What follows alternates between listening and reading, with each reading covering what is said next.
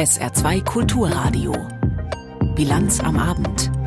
Mit Jochen Marmit. Bis 18 Uhr. Unter anderem haben wir diese Themen für Sie. Härte in der Migrationspolitik, die Reaktionen auf die neue EU-Asylreform.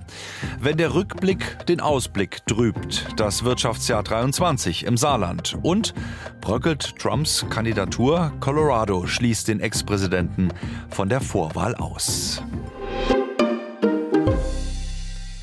Es ist gleich ein zweifaches Beilegen. In Berlin, da haben SPD, Grüne und FDP ihren Disput beim sogenannten deutschen Asylpaket beigelegt. Mitte Januar soll nun im Bundestag über die Pläne zu Asyl und leichterer Einbürgerung beraten werden. Das zweite Beilegen ist in Brüssel über die Bühne gegangen. Die EU hat sich nämlich geeinigt auf ihre Asylreform. Was beiden zugrunde liegt, eine deutliche Verschärfung, vor allen Dingen bei den Abschiebungen, beim Zugang zu Sozialleistungen und bei der Kontrolle.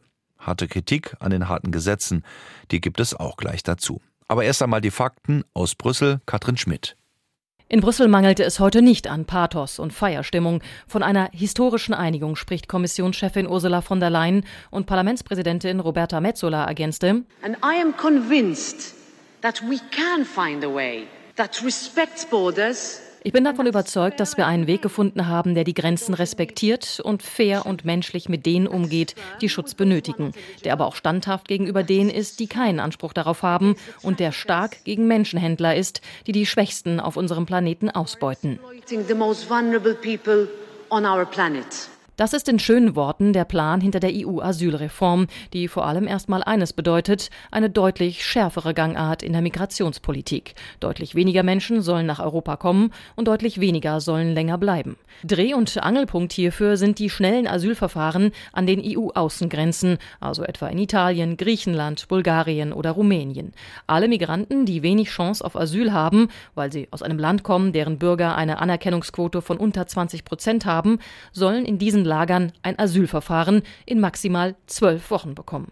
Währenddessen werden sie durch Grenzzäune an der Weiterreise gehindert. Aus einem einfachen Grund, so die innenpolitische Sprecherin der CDU-CSU-Gruppe im Europaparlament, Lena Dupont. Damit wir frühestmöglichst eine Unterscheidung vollziehen könnten. Diejenigen, die schutzberechtigt sind, werden innerhalb der Europäischen Union nach einem Solidaritätsmechanismus verteilt, der die Verantwortung unter den Mitgliedstaaten fair verteilt. Diejenigen, die nicht schutzberechtigt sind, werden von der Außengrenze aus konsequent zurückgeführt.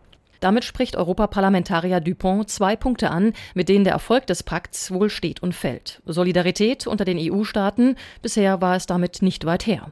Künftig sollen pro Jahr bis zu 30.000 Menschen verpflichtend umverteilt werden. Das soll Ankunftsländer verbindlich entlasten, aber ebenso auch Zielländer wie Deutschland, wo aktuell mit Abstand die meisten Asylanträge gestellt werden. Dazu die schnellen Rückführungen. Ein Plan, bei dem Europa bisher recht hilflos ist. Es braucht künftig daher noch viel mehr sichere Drittstaaten, die Abkommen oder Deals eingehen und Migranten in großer Zahl zurück bzw. aufnehmen. Am besten ohne Menschenrechtsverstöße, wie sie derzeit jedoch häufig entdeckt werden. Künftig, so spricht Birgit Sippel, die SPD-Innenexpertin im Europaparlament, über die Errungenschaften im beschlossenen Pakt, wird es für die EU-Asylverfahren einen Überwachungsmechanismus für Grundrechte geben. Wir haben auch sichergestellt, dass das Asylrecht gewahrt und Menschenrechte geachtet werden und haben besondere Schutzregeln für Minderjährige durchgesetzt. Hierbei zeigen sich Menschenrechtsorganisationen sowie das Kinderhilfswerk heute besonders empört. Eine der symbolträchtigsten Härten dieser Asylreform ist wohl der Umgang mit Familien mit kleinen Kindern. Auch sie, selbst mit sehr kleinen Kindern, müssten demnach künftig in den haftähnlichen Grenzlagern ausharren. Solche Bilder mutet der Pakt für Asyl und Migration den Europäerinnen und Europäer künftig erst recht zu. Sehr zum Ärger des grünen Migrationsexperten im Europaparlament, Erik Marquardt. Unter dem Strich wurde hier eine Asylreform beschlossen, die maßgebliche Asylrechtsverschärfung enthält und die wahrscheinlich nicht dazu beiträgt, dass es eine gerechtere Verteilung oder schnellere Integration derjenigen, die Schutz bekommen, in Europa gibt. Über diesen Zielen stand aber offenbar für die 27 EU-Staaten aktuell ein Signal der Handlungsfähigkeit, auch aufgrund der Stimmung in weiten Teilen der Bevölkerung. Denn man überlege sich auch das Gegenteil. Die EU hätte es nicht hinbekommen, einen neuen, an die Realität angepassten gemeinsamen Weg in der Migrationspolitik aufzustellen. Das wäre ein Armutszeugnis gewesen und nicht zwingend zum Vorteil vieler Migrantinnen und Migranten, aber erst recht Wind auf die Mühlen der Rechtspopulisten. Die gemeinsame Reform der Asylpolitik kommt also. Die deutschen Reaktionen auf den Kompromiss fallen unterschiedlich aus, auch wenn die deutsche Bundesinnenministerin Nancy Faeser, die bei den Verhandlungen in der Nacht mit dabei war, von einer gelungenen Einigung spricht. Dietrich Karl Meurer. SPD-Politikerin Faeser freut es, dass es eine Einigung gibt, etwa über eine Kontrolle und Registrierung von Geflüchteten an den EU-Außengrenzen und auf eine verpflichtende Solidarität für EU-Länder mit hohen Flüchtlingszahlen wie die Bundesrepublik. Es ist wichtig für Deutschland, dass anders und besser verteilt wird, sodass wir auch dauerhaft eine Entlastung haben. Was nicht passieren darf, ist, dass man wie 2015 oder auch jetzt wieder in solche Situationen unter Druck gerät und dass wir damit, ähm, ich sag mal, immer an der Spitze derjenigen stehen, die dann auch viele aufgenommen haben. Die Einigung auf Asylverfahren an den EU-Außengrenzen verteidigt der innenpolitische Sprecher und Co-Fraktionschef der FDP im Bundestag Konstantin Kuhle. Die Regelung führt dazu, dass wir weniger irreguläre und mehr reguläre Migration in die Europäische Union bekommen. Denn wir haben zu viele Menschen, die in die EU kommen, die am Ende gar kein Bleiberecht haben. Diese Grenzverfahren, sie tragen dazu bei, dass wir mehr Ordnung und Kontrolle in der Europäischen Union hinbekommen. Nicht durchsetzen konnte sich Deutschland mit der Forderung, bei den Grenzverfahren Familien mit Kindern auszunehmen. Das hatten insbesondere die Grünen gefordert. Das bedauert die grüne Bundesaußenministerin Annalena Baerbock und versichert, die Bundesregierung werde darauf achten, dass alles fair, geordnet und solidarisch zugeht. Die Opposition kritisiert den auf europäischer Ebene gefundenen Asylkompromiss aus ganz unterschiedlichen Gründen. So sagt der innenpolitische Sprecher der CDU-CSU-Fraktion Alexander Trom zwar, eine Einigung sei besser als keine Einigung, aber es ist bei weitem nicht äh, so weit, wie wir uns das ähm, gewünscht hätten, beispielsweise bei der Frage, wie man auch äh, in sicheren Drittstaaten dann entsprechende Verfahren, Asylverfahren durchführen kann. Und jetzt muss abgewartet werden, ob und wie die EU-Länder dieses neue Asylsystem auch tatsächlich umsetzen werden. Kirchen und Flüchtlingsverbände lehnen die Einigung entschieden ab. Die rechtspolitische Sprecherin von Pro Asyl, Wiebke Judith, spricht von einem massiven Rückschritt für den Flüchtlingsschutz in Europa. Weil wir eben neue, ausgeweitete Asylgrenzverfahren haben, in denen Menschen inhaftiert werden, in denen keine faire Asylverfahren stattfinden werden, wo selbst Kinder und vulnerable Menschen inhaftiert werden können. Wir befürchten ein weiter so, was die ständigen Ausnahmezustände an den Ausgrenzen angeht, wo zum Beispiel brutale Pushbacks durchgeführt werden. Dem wird gerade nicht ausreichend was entgegengesetzt umgesetzt. Die Reform des europäischen Asylrechts soll noch vor der Europawahl abgeschlossen werden. Zuvor muss die nun erzielte Einigung vom EU-Parlament und den Mitgliedstaaten formell verabschiedet werden. Die Reaktionen auf die Einigung im EU-Asylrecht aus Deutschland hatte Dietrich Karl Meurer. Sie hören die Bilanz am Abend auf SA2 Kulturradio. Kommen wir zu einem anderen Deckel, der scheint noch nicht so ganz drauf zu sein. Ist ja auch noch ein bisschen Zeit bis zur endgültigen Abstimmung darüber. Wir sind beim Haushalt und den angedachten Einsparungen für 2024. Auch die Proteste der Bauern in Deutschland haben dafür gesorgt, sie wollen ja nicht einfach hinnehmen, dass beispielsweise die Einschnitte beim sogenannten Agrardiesel einfach durchgedrückt werden. Sie haben dafür gesorgt, dass dann doch vielleicht nochmal drüber geredet wird. Über die Details wurde heute zumindest im Bundeskabinett nicht abschließend abgestimmt, sondern die wurden zur Erkenntnis gegeben unter dem Punkt Verschiedenes. Aus gutem Grund. Michael Weidemann. Steffen Hebestreit versucht dem ungewöhnlichen Vorgehen der Regierung einen Anstrich von Routine zu geben. Die Streich- und Umschichtungsliste, die nicht einmal einen eigenen Tagesordnungspunkt auf der Sitzung ausmachte, sei für die Budgets mancher Kabinettsmitglieder durchaus schmerzhaft, betont der Regierungssprecher angesprochen auf den offenen Protest von Agrarminister Cem Özdemir gegen die geplanten Streichungen von Steuervorteilen für die Landwirte. Diese Vorlage ist zur Kenntnis genommen worden, aber es gab auch eine Aussprache, es wurde darüber auch gesprochen und auch Herr Özdemir hat das Wort ergriffen. Kabinettssitzungen sind vertraulich, aber so weit kann ich schon gehen, dass er auch seinen Punkt deutlich gemacht hat. Letztlich sei aber allen klar gewesen, dass sie die Einsparungen, die auf sie zukommen, nun auch zu erfüllen hätten. Und wer das in einzelnen Punkten so nicht wolle, müsse es an anderer Stelle umsetzen, unterstreicht der Sprecher des Bundeskanzlers. In der Runde der Ministerinnen und Minister sei jedoch eine große Solidarität zu spüren gewesen, so Hebestreit. Das sind schmerzhafte Einschnitte, die man zum Teil vornehmen muss. Das macht keiner freudvoll, aber anders geht es nicht. Und man hat versucht, das so minimalinvasiv, wie es irgend geht und so sozial verträglich, wie es irgend geht, miteinander zu verhandeln. Das ist ein Gesamtpaket. Fraglich bleibt allerdings, ob das Gesamtpaket von den Ampelfraktionen im Bundestag genauso umgesetzt wird. In der Bild-Zeitung kündigt SPD-Fraktionsvize Dirk Wiese an, zumindest für kleinere bäuerliche Betriebe eine Entlastungslösung zu prüfen. Bei Agrardiesel könnte eine Deckelung Sinn machen, denn dort sind in der Tat die kleinen Betriebe mit Flächen bis 100 Hektar besonders unter Druck, sagt Wiese.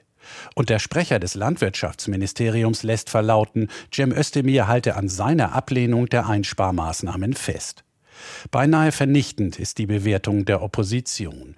Die Koalition kürze da, wo es die Bürger und Leistungsträger der Gesellschaft trifft, kritisiert die AfD-Fraktionsvorsitzende Alice Weidel.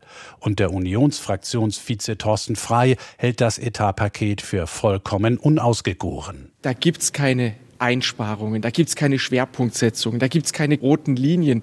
Es ist eine einzige Enttäuschung. Dort, wo die Ampel Hand anlegt, macht sie es total einseitig, etwa im Bereich der Landwirtschaft.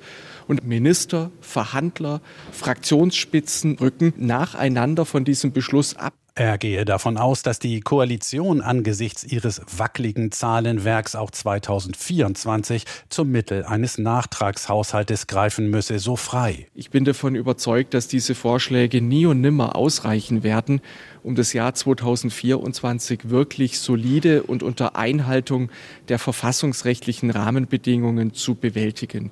Das ist kein großer Wurf und es ist vor allen Dingen kein Befreiungsschlag. Und auch die Linke kann dem Etatentwurf nichts Positives abgewinnen. Fast drei Milliarden sollen aus den Töpfen für Erwerbslose, Geflüchtete und Renten kommen und das in einer Zeit, in der die Preissteigerungen viele belasten und immer mehr Menschen nicht mehr wissen, wie sie ihre Rechnungen bezahlen sollen, moniert die linken Vorsitzende Janine Wissler. Ins Saarland. Da gab es durchaus positive Nachrichten für die saarländische Wirtschaft. Eine mögliche Ansiedlung von Wolfsbeach, die Förderung der Stahlindustrie, aber was aus den letzten Monaten vor allen Dingen hängen geblieben ist, ist Verunsicherung. Wie weiter bei ZF, den anderen zuliefern? Wie weiter bei Ford in Saarlouis? Rundlaufen sieht anders aus. Das zeigen auch die Zahlen, die heute die saarländische IHK für 2023 vorgelegt hat. Und sie wagt auch einen Ausblick auf das nächste Jahr. Yvonne Schleinige-Böffel. Wo steht die saarländische Wirtschaft kurz vor dem Jahreswechsel? Die Industrie- und Handelskammer hat dafür eine sehr passende Überschrift gefunden. Die Wirtschaft im Saarland geht kraftlos in das neue Jahr. 23 war und ist ein schwieriges Jahr für die saarländische Wirtschaft. Industrie, Handel, Gewerbe haben mit Hypotheken zu kämpfen gehabt. Ausfluss des Ukraine-Kriegs immer noch zu spüren eine Energiekrise, die immer noch ihre Auswirkungen zeitigt und am Ende des Tages steigende Zinsen, Inflation. All das sind schwere Belastungen gewesen für 23 und sind auch eine Hypothek für 24. Beschreibt IHK-Präsident Hanno Dornseifer die aktuelle Lage. Für das ablaufende Jahr rechnet die Kammer nicht mit einem Wirtschaftswachstum, bestenfalls mit einer schwarzen Null. Vor allem in der Industrie. Als Rückgrat der Saarwirtschaft läuft es aktuell nur durchwachsen. Besonders in der Stahlindustrie und im Maschinenbau sind die Umsätze teils spürbar zurückgegangen. Aber es gibt auch eine erfreuliche Nachricht, denn beim Export hat das Saarland zugelegt und zwar um fast 10 Prozent und damit deutlich über dem Bundesschnitt. Wir exportieren in die Vereinigten Staaten, aber auch zu unserem Nachbarn nach Frankreich. Das sind sehr erfreuliche Zahlen und dann hoffen wir, dass wir daran anknüpfen können. Erstmals seit drei Jahren konnte die Wirtschaft im Land wieder einen Handelsüberschuss erwirtschaften. Aber auch das gehört zur Analyse dazu. Gerade die Autozulieferindustrie hat dazu beigetragen und hier profitiert man nach wie vor von Nachholeffekten aus der Corona-Zeit, die natürlich endlich sind. Die wirtschaftliche Lage spiegelt sich, wenn auch nachgelagert, auch immer am Arbeitsmarkt nieder. 2023 lief es da noch ganz robust, berichtet IHK-Hauptgeschäftsführer Frank Thomi. Allerdings wird natürlich auch die ich sag mal, Entwicklung der Industriearbeitsplätze dem Trend der letzten Jahre folgen. Wir haben das mal ausgerechnet. Seit 2013 haben wir einen Rückgang der Industriearbeitsplätze um etwa 10,5 Prozent zu verzeichnen. Und wir denken, dass sich dieser Trend auch im nächsten Jahr durchschlagen wird mit einem leichten Rückgang bei der Beschäftigung. Und dieser Trend wird sich im Saarland fortsetzen. Übrigens anders als im Bundesvergleich. Hier ist die Zahl der Beschäftigten im verarbeitenden Gewerbe in den letzten zehn Jahren durchaus signifikant gestiegen. Auch das ein Grund, warum die saarländische Wirtschaft der Entwicklung im Bund weiterhin deutlich hinterherläuft. Also ich hoffe, dass wir jetzt nicht weiter zurückfallen. Das muss unser Ziel sein, dass wir nachholen können. Ob wir das allerdings im nächsten Jahr schon schaffen, das wage ich zu bezweifeln. So IHK-Präsident Hanno Dornseifer. Für das kommende Jahr erwartet die Kammer ein Wachstum der Saarwirtschaft um rund 0,5 Prozent. Ein verhaltender Ausblick. Zahlenkolonnen sind ja so eine Sache. Das hat nun auch das saarländische Umweltministerium unmissverständlich erkennen lassen und angekündigt, das Klimaschutzgesetz anzupassen. Warum das Ganze? Nun, bei der erneuten Berechnung der CO2-Bilanz für das Saarland 2020 da hat das Statistische Landesamt nun korrigiert. Und zwar die bisherige Menge des CO2-Ausstoßes massiv nach unten korrigiert. Um fast die Hälfte. Sarah Sassou. Im Saarland wurde im Jahr 2020 deutlich weniger CO2 ausgestoßen, als das Statistische Landesamt zuvor berechnet hatte. Ganze 10 Millionen Tonnen waren es weniger. 11,7 statt 21,8 Millionen Tonnen. Außerdem hat das Amt auch die Emissionsbilanzen für die Jahre 2019 und 2021 vorgelegt. Aus ihnen geht hervor, im Saarland wird deutlich weniger Treibhausgas ausgestoßen als bisher angenommen. Umweltministerin Petra Berg von der SPD hat nun angekündigt, das Klimaschutzgesetz und die darin enthaltenen Reduktionsziele zu überprüfen und ambitionierter zu gestalten. Außerdem habe die korrekte und regelmäßige Erfassung und Interpretation der notwendigen Daten oberste Priorität. Im Sommer war aufgefallen, dass die saarländische Landesregierung über Jahre die Energie- und CO2-Bilanzen falsch berechnet hatte. Nach der aktuellen Veröffentlichung fordert die Grüne Jugend eine komplette Neubearbeitung des Klimaschutzgesetzes. Eine Fehlberechnung von 10 Millionen Tonnen CO2 könne keine Basis für ein solches Gesetz sein. 11,7 Millionen Tonnen sollen es also gewesen sein 2020. Kann das nun stimmen? Denn es ist doch eine sehr große Lücke zwischen der ersten und der zweiten Berechnung. Uwe Lebrich, Professor für Wirtschaftswissenschaften an der HTW in Saarbrücken, meint im SR-Interview Folgendes dazu.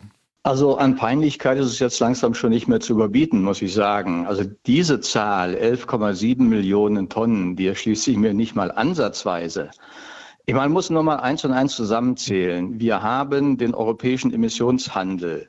Äh, von dem sind in Deutschland 1800 Anlagen betroffen.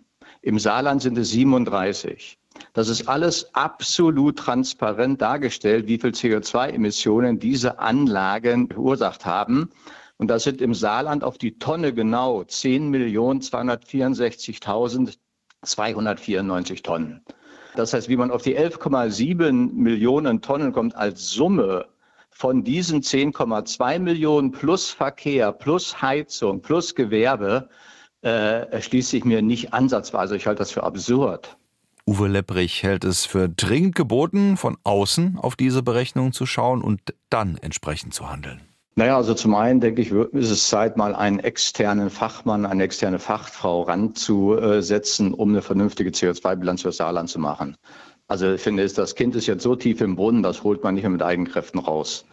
Und wenn wir da mal eine solide Basis haben und dann sehen wir, was muss beim Emissionshandel bei den 37 Anlagen ohnehin gemacht werden, ohne dass das Saarland auch nur den Finger krumm machen muss, äh, dann haben wir das schon mal vor der Klammer. Und dann muss man schauen, ja, was ist möglich in den übrigen Bereichen, den Nicht-Emissionshandelsbereichen. Das ist im Wesentlichen Verkehr, das, das ist die Heizung. Und das muss ich mit Maßnahmen hinterlegen. Und da muss ich in der Summe gucken, komme ich etwa hin, dahin, wo ich hin will. Uwe Lipprich von der HTW im Saarland. Zu den Berechnungen in Sachen CO2-Bilanz für das Saarland 2020 korrigiert hat das Statistische Landesamt und wer weiß, vielleicht gibt es ja bald eine dritte Berechnung. Sie hören die Bilanz am Abend hier auf SA2 Kulturradio. Weitere Meldungen des Tages hat Peter Weizmann. Im Januar findet ein Krisentreffen zwischen dem Deutschen Hausärzteverband und der Bundesregierung statt. Viele Praxen sind nach eigenen Angaben wegen der aktuellen Infektionswelle überlastet. Sie fordern weniger Bürokratie, denn für die Behandlung von Patienten fehle oft die Zeit. Entsprechende Regelungen müssten bei dem Treffen beschlossen werden. Gesundheitsminister Lauterbach erklärte, an Vorschlägen würde bereits gearbeitet. Die Ärzteorganisation Virchow Bund kündigte an, dass kommende Woche aus Protest gegen die Gesundheitspolitik tausende Praxen bundesweit geschlossen bleiben. Das Bundeskabinett hat in seiner Sitzung heute eine Reform des Postgesetzes auf den Weg gebracht. Nach einem Vorschlag des Wirtschaftsministeriums sollen die noch aus den 1990er Jahren stammenden Regeln angepasst werden. Die Deutsche Post soll künftig weniger Zeitdruck bei der Briefbeförderung haben und dadurch Kosten senken. Für Verbraucher bedeutet das, dass sie wohl länger auf Briefe warten müssen als bisher. Derzeit muss die Post noch mindestens 80 Prozent der eingeworfenen Briefe am nachfolgenden Werktag zustellen. In Zukunft soll es weniger feste Vorgaben geben. Das Kraftfahrtbundesamt hat wegen unzulässiger Abschalteinrichtungen einen weiteren Rückruf für Dieselfahrzeuge erlassen. Nach Informationen des Bayerischen Rundfunks ist davon eine sechsstellige Anzahl an Fahrzeugen von Mercedes-Benz betroffen. Eine Sprecherin des deutschen Autobauers erklärte, Kunden würden darüber nun schriftlich informiert. Notwendig sei dann ein Software-Update. Die Ermittlungen zu einer möglichen Attacke auf den AfD-Vorsitzenden Kruppalla auf einer Wahlkampfveranstaltung sind eingestellt worden. Es haben sich laut Staatsanwaltschaft keine Hinweise darauf ergeben, wie ein Einstich am Oberarm von Kruppalla entstanden sein könnte. Konkrete Anhaltspunkte für eine Injektion oder Vergiftung gebe es nicht.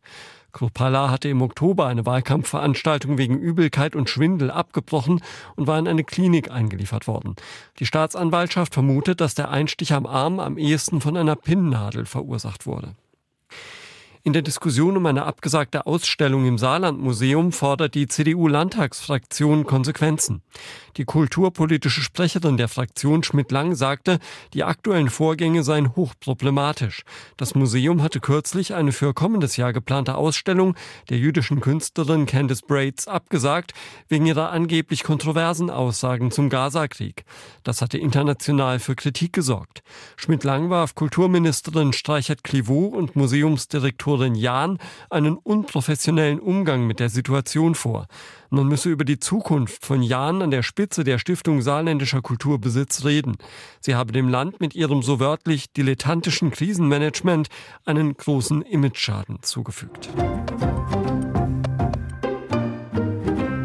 Zum Krieg in Nahost nach Gaza. Die Situation der Zivilisten dort ist nach wie vor grauenvoll. Die Kritik ebbt nicht ab, auch am Vorgehen Israels. Zypern hat nun angekündigt, eine Schiffspassage für die Bevölkerung im Gazastreifen aufzunehmen. Das hat der Außenminister Zyperns erklärt, zusammen mit dem Außenminister Israels nach einem Treffen in Larnaca. Derweil unterstützen die vom Iran unterstützten Houthi-Milizen natürlich nicht, was die USA vorhaben. Sie haben sie sogar davor gewarnt, das Rote Meer in einen neuen Kriegsschauplatz zu verwandeln. Die USA haben ja eine Militärallianz angekündigt, die Houthi-Rebellen vom weiteren Beschuss der Seefahrt im Roten Meer abzuhalten. Es ist also jede Menge Druck auf dem Kessel und die weiteren Entwicklungen, die Julio Segador nun aus Tel Aviv hat, zeigen auch, dieser Konflikt hat noch kein Ende. Tag 75 des Krieges im Gazastreifen. Und auch an diesem Tag gehen die Kämpfe unvermindert heftig weiter. Hinter den Kulissen wird zwar verhandelt, ob eine erneute Waffenruhe möglich ist, doch bisher gibt es keine Ergebnisse. Beide Seiten scheinen immer noch weit auseinander zu sein. Die Hamas verlangt, dass das israelische Militär alle Kampfhandlungen einstellt, bevor weitere Geiseln befreit werden.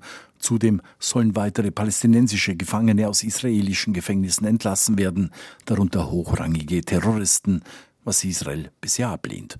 Erstmals seit ihrer Entführung sind heute einige freigelassene Geiseln in das Kibbutz Be'eri zurückgekehrt, aus dem sie am 7. Oktober entführt worden waren. Darunter auch Ophir Engel, ein 18-jähriger Israeli mit niederländischen Wurzeln. Er war am 29. November freigelassen worden während der vereinbarten Waffenruhe und berichtete heute über die Momente, die er nie wieder vergessen wird. Three terrorists interned the house, Drei Terroristen drangen in das Haus ein, zwei hatten Waffen, einer von ihnen eine Panzergranate. Als erstes erschossen sie den Hund, dann schlugen sie mich bewusstlos. Sie haben uns psychisch misshandelt. Sie sagten uns, dass die Familie nicht wolle, dass wir zurückkommen und dass wir mehr als ein Jahr in Gaza bleiben würden. Einer der schwierigsten Momente war, als der Terrorist uns zweimal in absoluter Dunkelheit woanders hinbrachte. Um uns herum hakelte es Bomben. Ich war dort und jeder Moment, in dem die Geiseln dort gefangen sind, birgt große Gefahr. Ophir Engel konnte dieser Hölle entrinnen. Der zusammen mit ihm verschleppte Vater seiner Freundin ist weiterhin in der Hand der Hamas.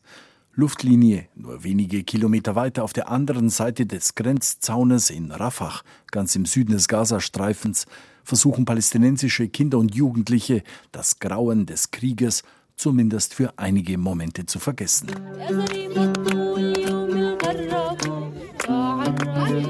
Roja Hasuna spielt auf ihrer Laute vor einer ganzen Schar Zuschauern, wie Bilder der Nachrichtenagentur Reuters zeigen. Es sind alles Flüchtlinge, die der Krieg ganz in den Süden des schmalen Küstenstreifens vertrieben hat. Doch auch hier sind sie vor der Bombardierung nicht sicher. Rojas Musik soll das ausblenden. Jedes Kind, das sich meinem musikalischen Kreis hier anschließt, hört den Lärm der Flugzeuge nicht mehr. Und das ist mit das Beste, was ich tun kann. Sie ignorieren den Lärm der Flugzeuge, um der Musik meiner Laute zu lauschen und sie singen dazu. Es sind nur wenige Momente wie diese, die für ein klein wenig Abwechslung sorgen. Vor allem die Kinder im Gazastreifen sind die Leidtragenden dieses Krieges, den die Hamas am 7. Oktober mit einer beispiellosen Terrorattacke auf Israel begonnen hat. Der 15-jährige Nisar Chaine würde am liebsten die Zeit zurückdrehen. Ich möchte meine Kindheit so leben wie früher. Jetzt fühlen wir uns förmlich erstickt und wissen nicht, wohin wir gehen sollen. Heute gibt es weder Essen noch Wasser, es gibt nichts. Immerhin gelangte heute ein erster Hilfstransport aus Jordanien in den Gazastreifen, und zwar über den seit wenigen Tagen geöffneten Grenzübergang Kerem Shalom. Ein Vertreter des Welternährungsprogramms erklärte, man hoffe nun, mehr und schneller Lebensmittelhilfen zu der notleidenden Bevölkerung zu bringen in die USA und zu einem Urteil, das enorme Bedeutung für den Ausgang der US-Präsidentschaftswahl nächstes Jahr haben könnte. Denn das oberste Gericht des Bundesstaates Colorado hat Ex-Präsident Donald Trump von den Vorwahlen dort ausgeschlossen. Trump will sich das nicht gefallen lassen und den obersten Gerichtshof der USA in Washington einschalten. Die Frage ist jetzt nur in den USA, ist das Urteil aus Colorado der Anfang vom Ende für Trump oder hilft es ihm hinterher vielleicht sogar? Anne Bartram. Die Gegner von Donald Trump feiern das Urteil aus Colorado wie eine Art verfrühtes Weihnachtsgeschenk. Jason Crow, demokratischer Abgeordneter aus Colorado beim Fernsehsender CNN. Er hat in seiner Zeit als Präsident Verachtung für den Rechtsstaat und unsere Demokratie gezeigt. Er hat politische Gewalt benutzt, um seine Ziele zu erreichen. Vor kurzem hat er gesagt, er wolle an seinem ersten Tag im Amt ein Diktator sein. Er ist eine existenzielle Bedrohung für unsere Demokratie. Dave Williams, Vorsitzender der Republikanischen Partei von Colorado, findet das Urteil dagegen absurd. Er hat bei CNN gesagt: We think this is an absurd ruling and we're going to do whatever we can to protect the rights of voters in Colorado and frankly across the nation. Seine Partei werde alles tun, um die Rechte der Wähler in Colorado und dem ganzen Land zu schützen, Donald Trump zu ihrem Präsidenten wählen zu dürfen. Trumps Wahlkampfteam will den Fall vor den obersten Gerichtshof der USA bringen. Tim Palator, ehemaliger Anwalt von Donald Trump, ist beim Sender Fox News davon überzeugt, dass sich der Supreme Court einschalten wird. Denn das Urteil aus Colorado könne man so nicht stehen lassen. Lasst uns die Entscheidung aus Colorado mal weiterdenken. Stellen wir uns vor, dass Trump in den anderen 49 Bundesstaaten auf dem Wahlzettel steht und am Ende die Wahl gewinnt. Was passiert dann? Erkennt Colorado den Präsidenten nicht an? Die möglichen Auswirkungen sind völlig wild. In mehreren anderen Bundesstaaten waren ähnliche Klagen gegen Trump gescheitert. Und falls er am Ende in Colorado tatsächlich nicht antreten dürfte, wäre das für Trump nicht automatisch das Ende. Denn dort hat auch bei den letzten Wahlen ohnehin immer der Kandidat der Demokraten gewonnen. Außerdem haben die bisherigen Anklagen und Verfahren gegen Trump gezeigt, dass sie ihm in den Umfragen eher nützen, meint Frank Luntz, Kommunikationsberater beim Sender CNN. Trump is gaining. The more that he is prosecuted, the more that he is condemned, the higher his numbers go as people rally around him. Je öfter er verurteilt werde, desto mehr Unterstützer würden sich um ihn versammeln. Trumps Anhänger sehen ihn als Opfer einer politischen Justiz. Auch seine Gegner bei den parteiinternen Vorwahlen kritisieren das Urteil aus Colorado. Der republikanische Kandidat Chris Christie bei einer Wahlkampfveranstaltung. I do not believe Donald Trump ich finde, dass nicht ein Gericht Donald Trump stoppen sollte, Präsident zu werden. Die Wähler dieses Landes sollten ihn aufhalten. Diese Entscheidung ist voreilig. Falls sie bestehen bleibt, wird sie für viel Wut in diesem Land sorgen, weil man den Menschen eine Option wegnimmt. Die Vorwahlen der Republikaner beginnen Mitte Januar. Aktuell führt Donald Trump in Umfragen deutlich. Stand jetzt steht er auch noch überall auf dem Wahlzettel, auch in Colorado. Denn die Richter dort haben ihr eigenes Urteil erst einmal ausgesetzt, damit der Supreme Court entscheiden kann bleiben noch die Wetteraussichten in der Nacht. Achtung, steigende Temperaturen. Von derzeit 4 bis 7 Grad geht's auf 5 bis 8 hoch. Ebenfalls steigend die Windtätigkeit. Es kann vor allen Dingen zum Morgen hin auch zu stürmischen Böen und ja, starken Windtätigkeiten kommen. Dazu Regen und so gehen wir dann auch in den morgigen Tag hinein und die weiteren Aussichten. Windig, regnerisch, Temperaturen zwischen 7 und 11 Grad. Soweit die Bilanz am Abend. Am Mikrofon verabschiedet sich Jochen Marmit.